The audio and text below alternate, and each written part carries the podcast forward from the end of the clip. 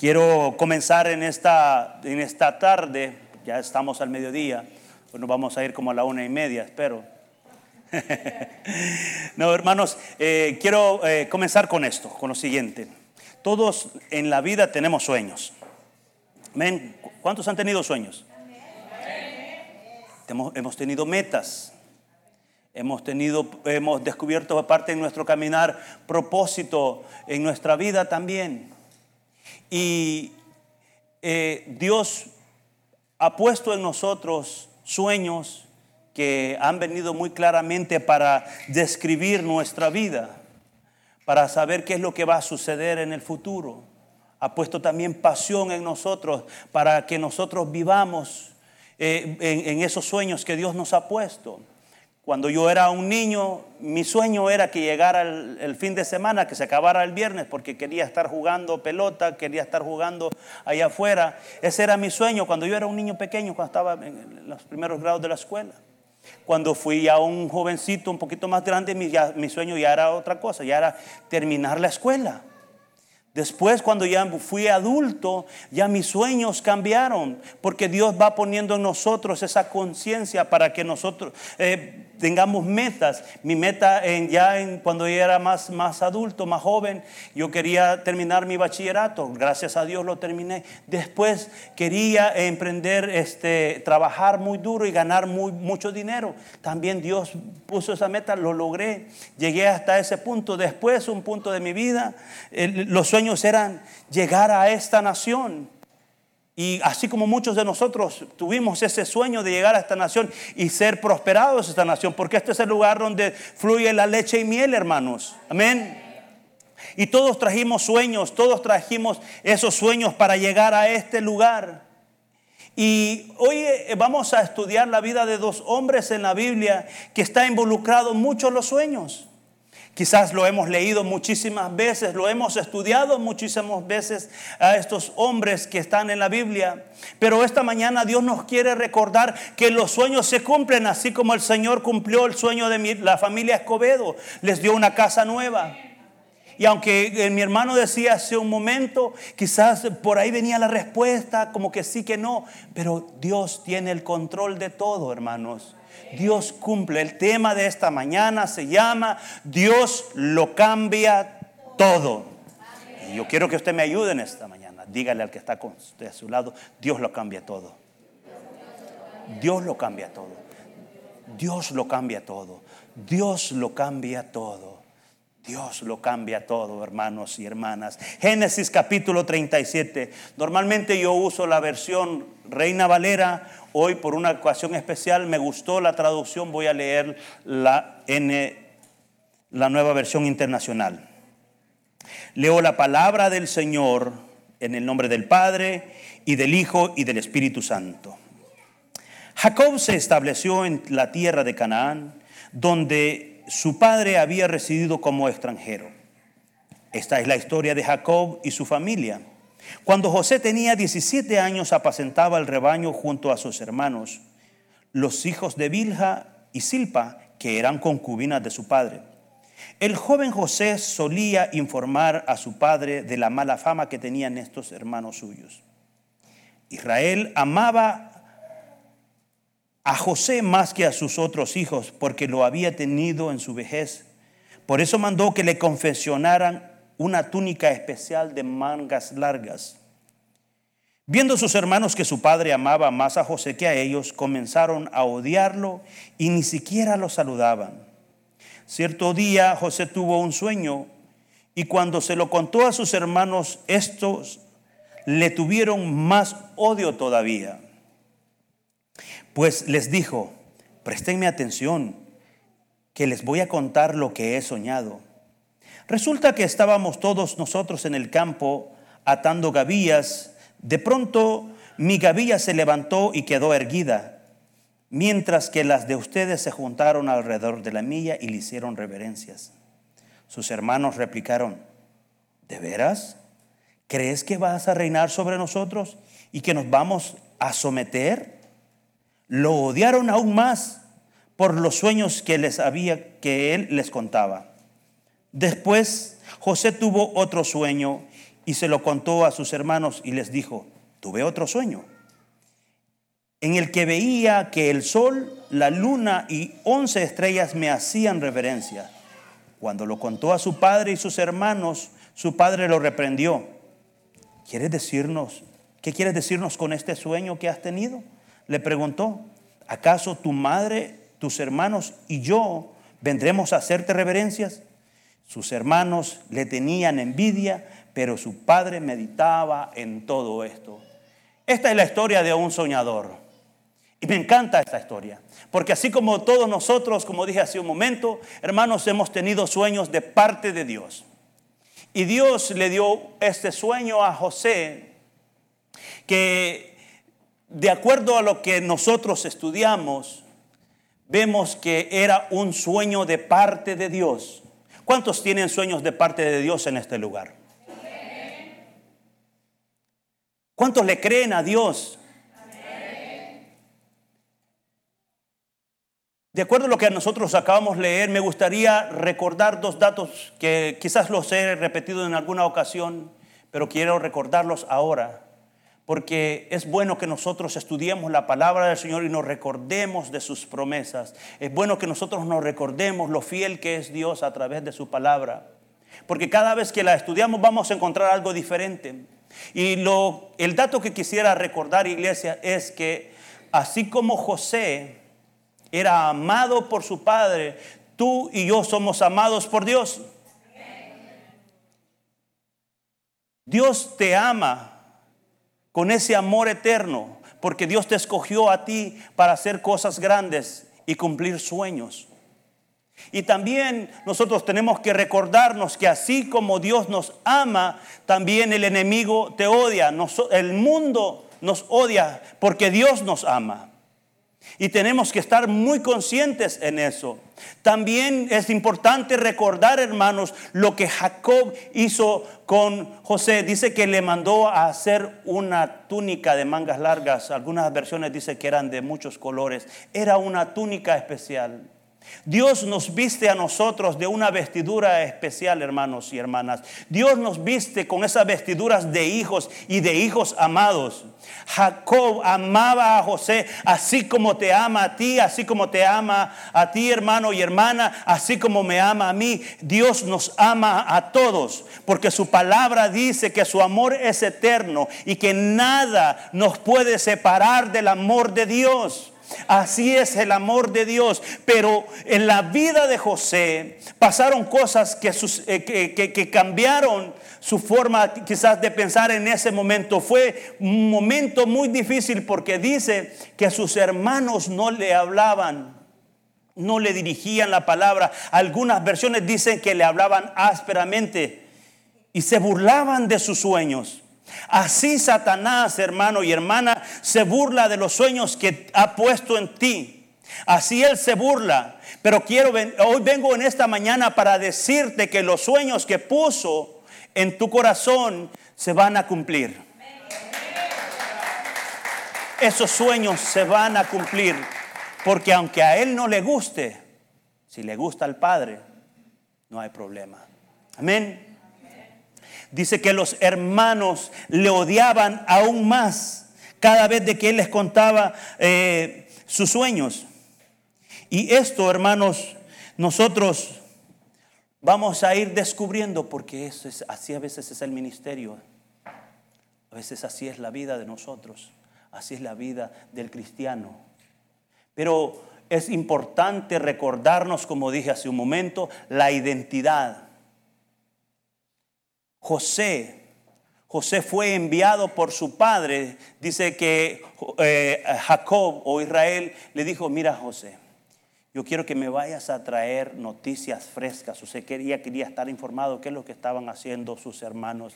Y José obedientemente le dijo, sí Señor, sí voy. Y fue a buscar a sus hermanos. Y la escritura dice, porque como yo sé que ustedes lo han leído muchas veces, voy a solamente recordarles los datos, dice que José se fue a buscar a sus hermanos. Y parecería como que sus hermanos se dieron cuenta que José iba en camino a buscarlos a ellos y dice que se fueron hacia otro lugar y José andaba perdido allá buscando a sus hermanos. De pronto se encuentra un hombre y le dice, mira, ¿y qué andas haciendo aquí? Estoy buscando a mis hermanos. Ah, yo los escuché decir que iban hacia otro lugar. Y pienso que José se puso pudo haber pensado lo siguiente, bueno, mi padre me mandó a buscarlos. Estos no me quieren estos me odian. Cada vez que yo le cuento de mis sueños, tienen un problema contra mí. Estos me quieren destruir. Yo si hubiese sido José en ese momento, hermano, yo habría dicho, bueno, yo ya cumplí con mi trabajo, llegué hasta este punto, me regreso a buscar a mi papá nuevamente, pero José no lo hizo. José dijo, ¿dónde están mis hermanos? Y fue y avanzó y fue a buscarlos hasta el punto que José se encuentra nuevamente con sus hermanos y sabe que los hermanos le estaban haciendo una fiesta de bienvenida. ¿Ah? ¿Verdad, que, ¿Verdad que no? Dice que los hermanos desde que lo vieron de lejos dijeron, ahí viene el soñador. A ver qué va a pasar con sus sueños. Versículo 18.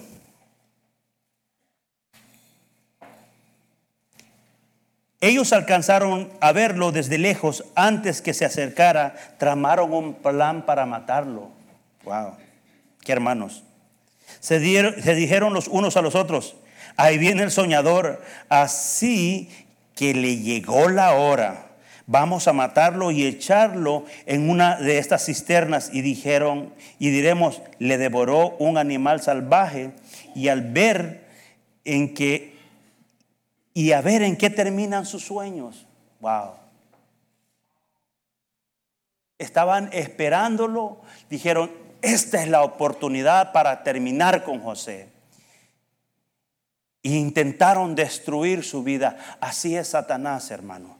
Cuando tú te levantaste en esta mañana y dijiste voy a ir a la iglesia, te levantaste como un soñador te levantaste como alguien que ha decidido creerle al Señor. Satanás no está contento que tú estés aquí en esta mañana. Yo quiero decirte, Él no está contento, pero hay sueños que tienes que recordarte que Dios puso en tu vida porque hay sueños que cumplir, hermano y hermana. Dios quiere cumplir tus sueños y debes levantarte a creer que estos sueños se van a cumplir en el nombre de Jesús.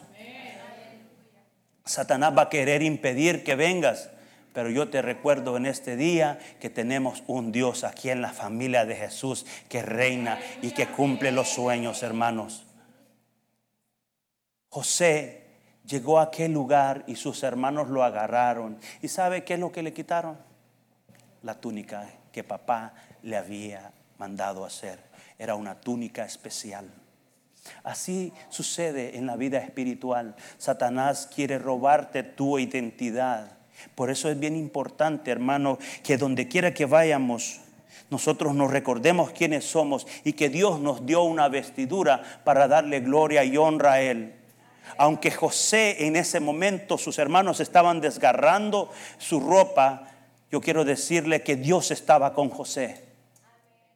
Lo echaron en la cisterna y quiero recordar esto, es bien importante hermanos, porque a veces nosotros no entendemos cuando estamos pasando las pruebas, a veces uno no entiende cuando las cosas no funcionan, a veces uno no entiende qué es lo que está pasando hermano. No se trata de que si entiendes o no entiendes, de lo que se trata es que Dios está en la cisterna contigo.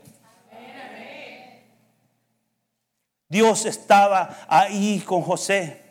Aunque los hermanos estaban burlando y decían, a ver, ¿dónde va a terminar? Dice la Biblia también que de pronto ellos alzaron la mirada y miraron una compañía de maniaditas y dijeron, ya se armó. ¿Ya ha escuchado usted esa paz? Ya, ¿para qué lo vamos a matar, hombre?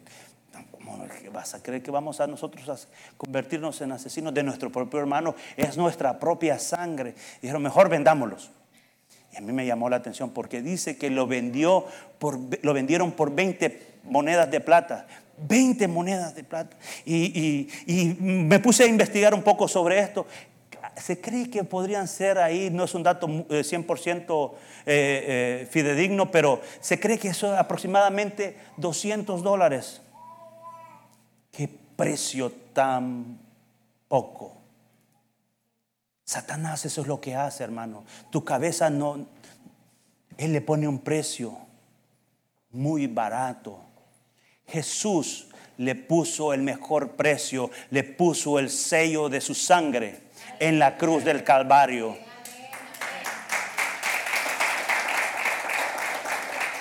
Satanás creía que había terminado con los sueños de José, pero esto solamente comenzaba.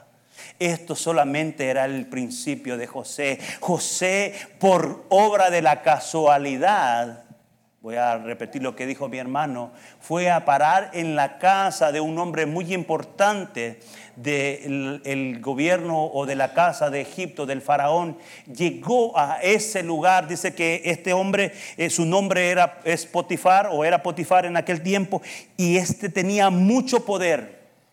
Dios está en medio de las circunstancias, Dios está en medio de los problemas, hermanos. José no, fue a llegar, no llegó a ese lugar por casualidad. Porque aunque el enemigo piense que él está destruyendo tu vida, lo único que está haciendo es preparándote el lugar para que llegues a tener y alcanzar tus sueños. José llegó a la casa de Potifar y dice la Biblia que eh, cuando José llegó a este lugar, todo lo que en aquella casa había era prosperado todo lo que el, trabajo que hacía José. Y Potifar descubrió y dijo, aquí hay bendición a través de este hombre.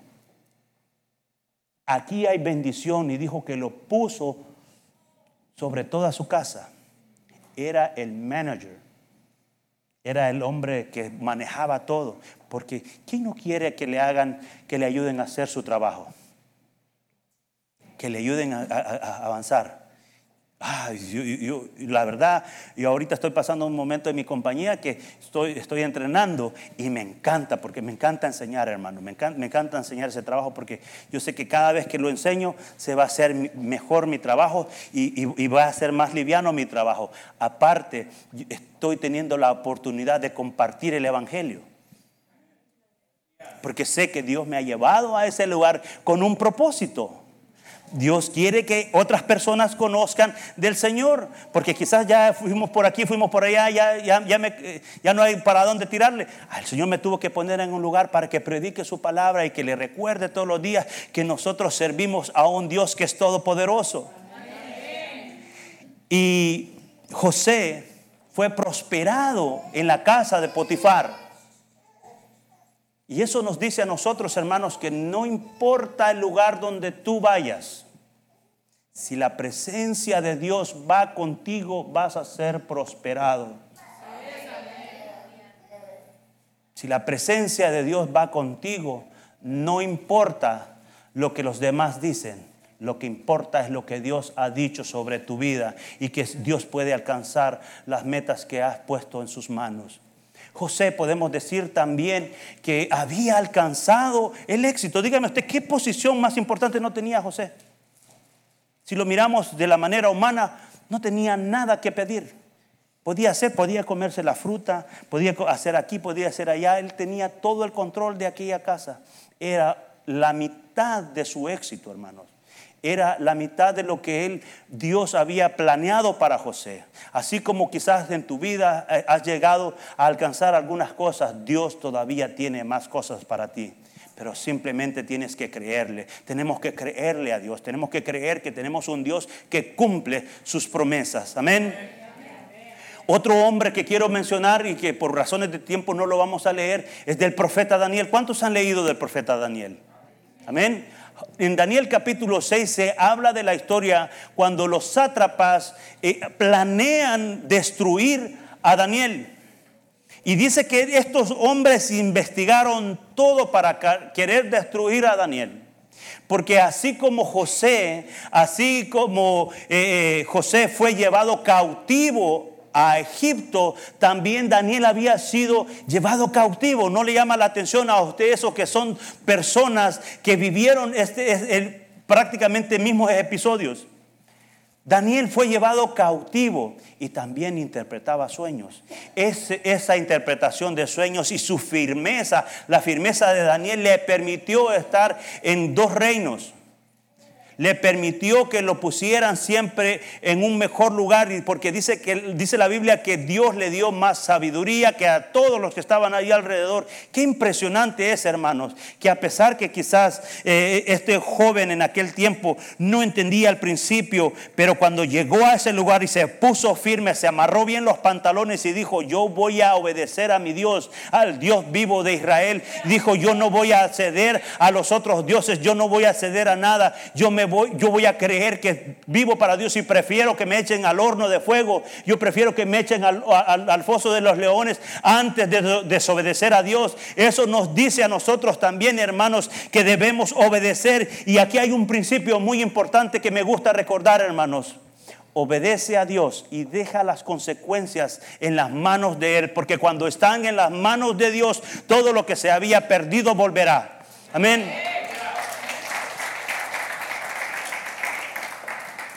Daniel como José fueron hombres íntegros.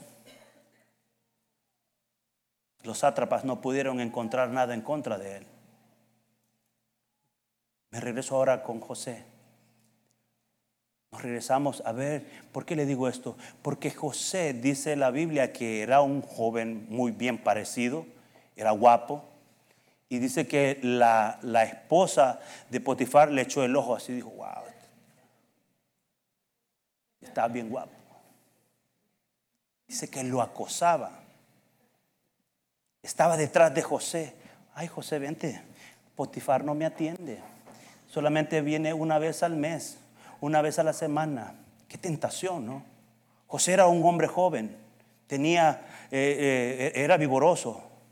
Er, er, era, tenía esa juventud, que a veces en, nuestra juventud nosotros, el, joven que no conoce al Señor, es muy fácil que caiga en estas pasiones, hermanos y hermanas. José dijo, no, prefiero dejar esa ropa. Es la segunda vez que José pierde la ropa. Primero perdió la ropa, la, túnica de su padre, y después perdió aquella ropa que era la ropa que representaba que él tenía el poder, la autoridad sobre aquella casa, hermano. José había alcanzado ese éxito en la casa, pero dijo, no me importa pero no voy a ofender a Dios, no voy a pecar contra Dios. Y eso nos dice a nosotros, iglesia, que debemos de tener nosotros esa seguridad y como dije, amarrarnos bien los pantalones cuando estemos enfrente del pecado. No es malo que pasemos las tentaciones, de hecho nosotros vamos a pasar las tentaciones. Lo malo es si caemos en las tentaciones, si pecamos. Eso, eso es lo malo, si nosotros estamos solos y creemos, aquí nadie me va a ver, Dios te va a ver. Dios te va a ver. José dijo, prefiero ir a la cárcel antes que pecar delante de Dios. Prefiero salir de este lugar antes de blasfemar el nombre de Dios. Prefiero que me coman los leones antes de fallarle a Dios. Porque sabe, cuando, eh, cuando el profeta Daniel dijo, écheme con los leones, y ahora quiero pedirles a los de la media que me pongan la imagen que les, les pedí échenme con los leones, porque Daniel estaba decidido a morir en vez de ceder a los leones. Y me gustó esta imagen, hace mucho tiempo la vi.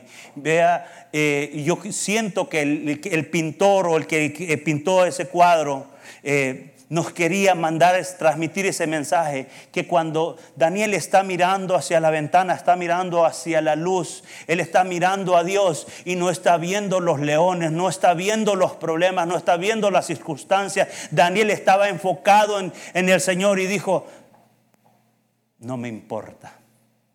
Y dice que el Señor mandó al ángel y le tapó la boca a los leones aquellos que los sátrapas querían para que destruyeran la vida de Daniel. Lo que sucedió es que Dios les pagó con la misma moneda. Dice que ellos, los sátrapas y toda su familia, dice que apenas entraron a aquel lugar y los leones los hicieron pedazos. Tristemente, eso puede suceder, hermanos, cuando nosotros no ponemos nuestra familia en las manos de Dios. Cuando estamos luchando y nos negamos y queremos, no, no, no, no, yo no quiero nada con Dios. Eso es lo que está sucediendo. Porque estos hombres tuvieron la oportunidad, conocieron a Daniel, conocieron la sabiduría que Dios le había dado a Daniel y la despreciaron.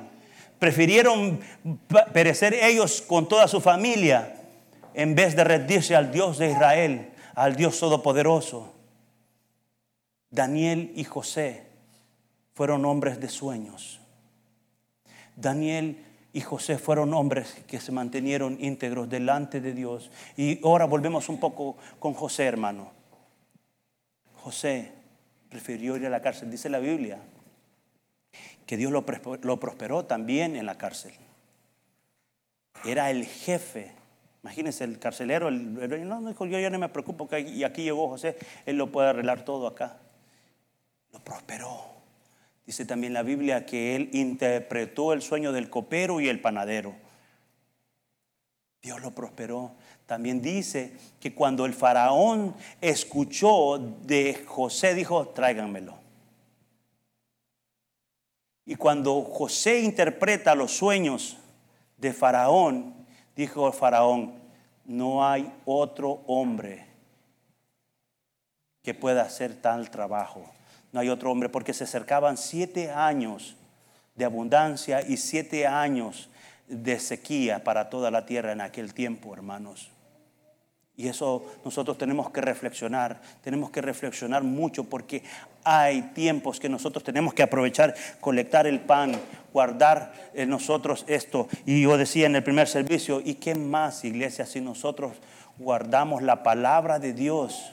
En nuestro corazón, la almacenamos para los tiempos de sequía, cuando ya no hay, cuando haya escasez de palabra de Dios, esa palabra va a estar bien penetrada en nuestro corazón, porque así nosotros vamos a poder alimentar a otros con la palabra de Dios, porque así nosotros vamos a poder llegar a, a otras generaciones también de hermanos que se puedan alimentar por la palabra de Dios, hermano y hermana.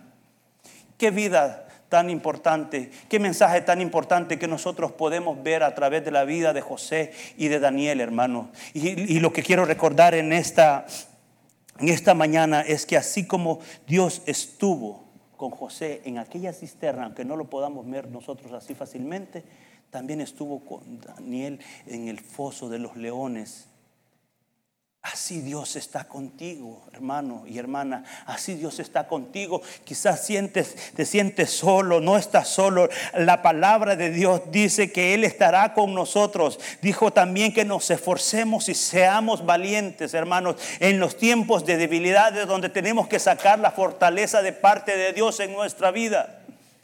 Esfuérzate nada más y sé valiente y créele a Dios.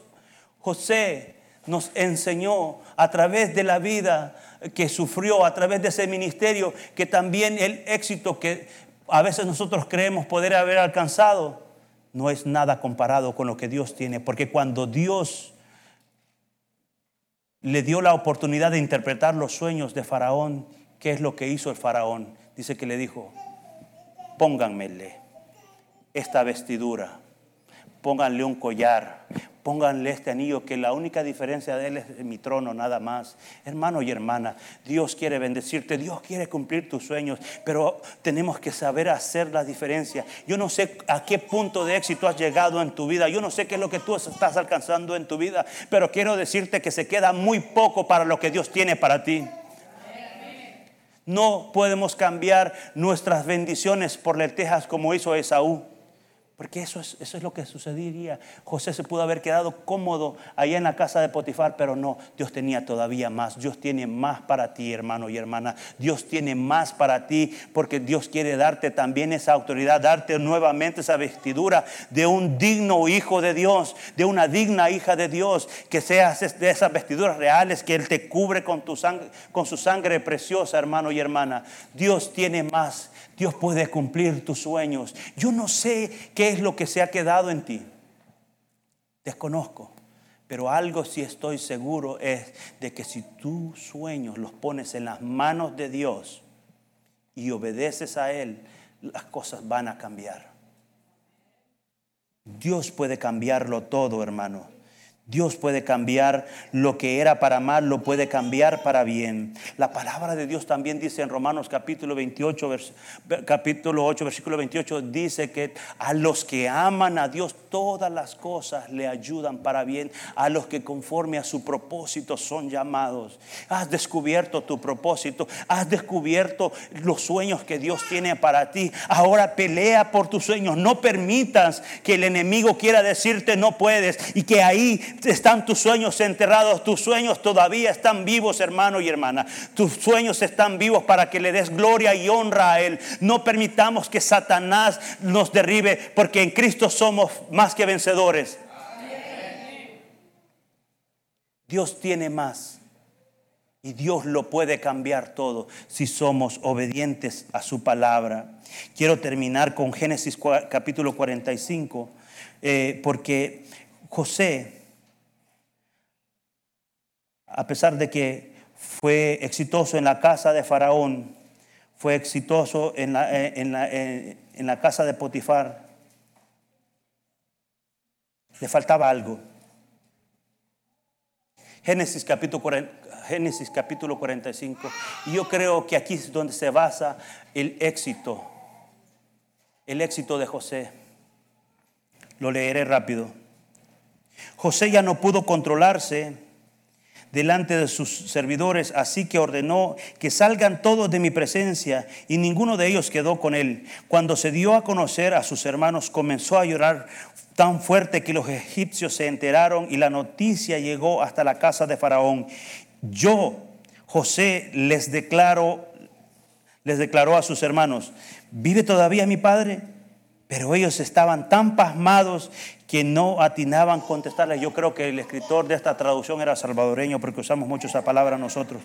Dijo, eh, no, se atrevían a contestarles. No obstante, insistió, acérquense. Cuando ellos se acercaron a él, añadió, yo soy José, el hermano que ustedes, a quien vendieron a Egipto. Pero ahora, por favor, no se aflijan ni se reprochen el haberme vendido, pues en realidad fue Dios quien me mandó delante de ustedes para salvar vidas, hermano y hermana. Yo te voy a decir lo siguiente, cuando estás pasando un problema, cuando estás pasando una dificultad, cuando hay personas que se levantan en tu contra, cuando ves que las cosas están a tu favor, no le des gloria al diablo, dale gloria a Dios, porque así como José le dijo, ustedes no me vendieron, fue Dios que me mandó delante de ustedes. Y eso es bien importante, iglesia, que nosotros tengamos que entender que toda la gloria es de Dios. Ustedes no me vendieron, Dios me mandó para preservar. Desde hace dos años la región está sufriendo de hambre y todavía faltan cinco años más en que no habrán siembra ni cosechas. Por eso Dios me envió delante de ustedes, se los volvió a decir. Por eso Dios me envió delante de ustedes para salvarles la vida de manera extraordinaria y de ese modo asegurarles descendencia sobre la tierra. Fue Dios quien me envió aquí nuevamente y no ustedes. Él me ha puesto como asesor del faraón y administrador de su casa y como gobernador de todo Egipto. Vamos, apúrense, vuelvan a casa de mi padre díganle, así dice tu hijo José, Dios me ha hecho gobernador de todo Egipto, ven a verme, no te demores, vivirás en la región de Gosén cerca de mí con tus hijos y tus nietos, con tus ovejas y tus vacas y tus posesiones. Gosén era la mejor tierra de Egipto en aquel momento, hermanos. ¿Sabes? Eso es lo que Dios nos está diciendo a nosotros. Vamos, hermanos, levántense, vengan a la familia de Jesús, avísenles a su familia vengan a la casa porque aquí van a encontrar el pan que ustedes han estado buscando. Aquí en este lugar Dios va a levantar un remanente nuevo para poder suplir a toda la, nación si es posible, iglesia. Dios quiere levantarnos para que prediquemos su palabra. Y José, José estaba, como dije, había alcanzado dos éxitos en la casa de Potifar y en la casa de Faraón, pero necesitaba alcanzar el éxito más grande que un ser humano puede lograr. El perdón. El perdón.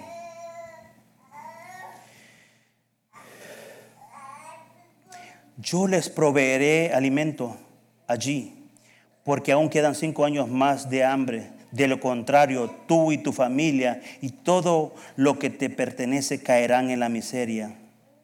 Además, ustedes y mi hermano Benjamín son testigos que yo soy, que yo mismo lo he dicho. Cuéntenle a mi padre del prestigio que tengo en Egipto y de todo lo que han visto, pero apúrense, tráiganlo ya.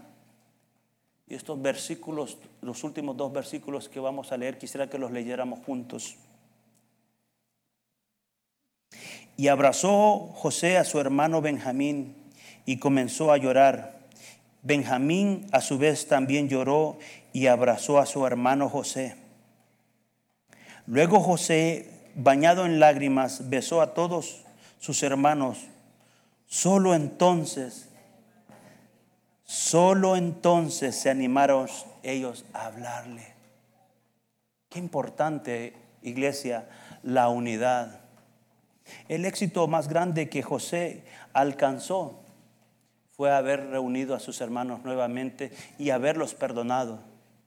El éxito más grande que José alcanzó fue mantener la familia unida. Porque el éxito no se mide a la manera humana, el éxito se mide a la manera de Dios.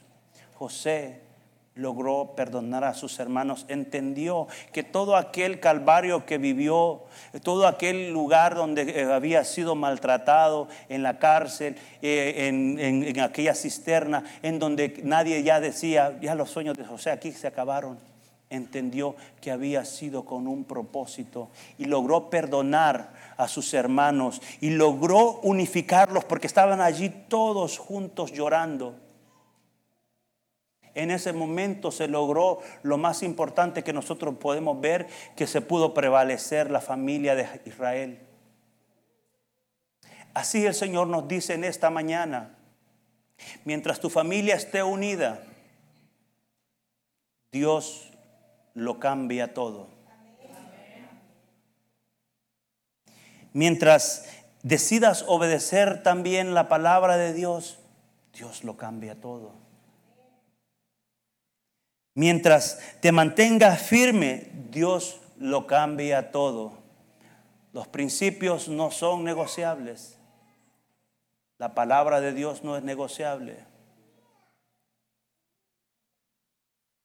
Dios puede cambiarlo todo cuando nosotros decidimos perdonar. Dios puede cambiarlo todo cuando nosotros decidimos obedecer su palabra. Dios puede cambiarlo todo, incluso un diagnóstico médico, hermano y hermana. Si tú decides creerle, creer a un Dios que sana, Dios lo puede cambiar. Dios puede cambiar la falta de esperanza en esperanza. Dios puede cambiar todo lo que esté en nuestro contra a nuestro favor. Dios puede cambiar la respuesta de un no por un sí. Dios puede puede cambiar, hermano y hermana. Todo lo que estaba en contra de tu familia puede volverlo nuevamente. Dios puede volver otra vez a los sueños.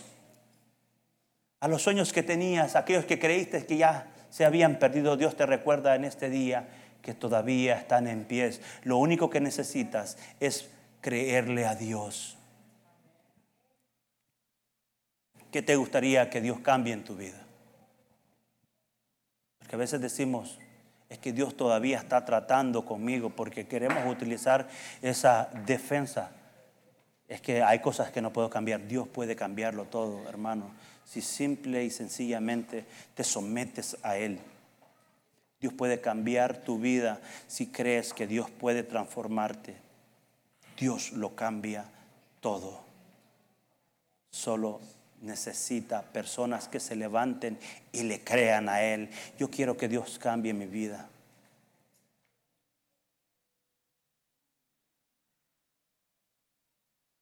Dios lo puede cambiar todo. Solamente puedes y debes creerle a Él. Amén. Dios puede cambiar tu familia. Quizás hay un hijo o una hija que sientes que no lo vas a alcanzar. No lo vas a alcanzar con tus fuerzas, hermano. No lo vas a poder hacer con tus fuerzas, no se puede. Daniel no ganó esto con sus fuerzas, lo ganó con el poder de Dios. José no venció con sus propias fuerzas, sino que venció con el poder de Dios. ¿Qué es lo que quieres que Dios haga? ¿Qué es lo que Dios, qué quieres que Dios cambie de tu vida, de tu familia, e incluso de la iglesia? La unidad es lo que nos va a ayudar a nosotros como iglesia y como familias, que las próximas generaciones conozcan de Jesús. Amén.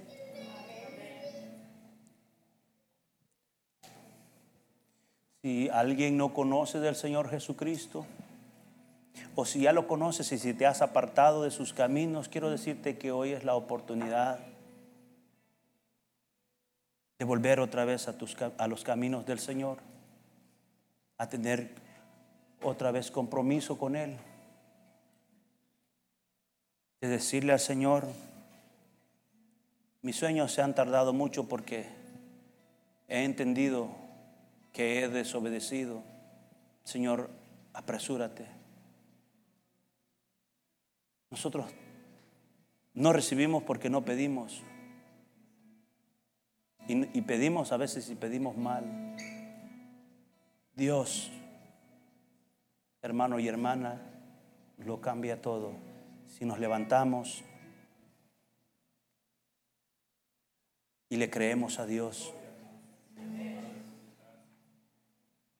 Dios lo cambia todo. Tú sabes qué es lo que necesitas que Él cambie en tu vida. Solamente pídele a Él.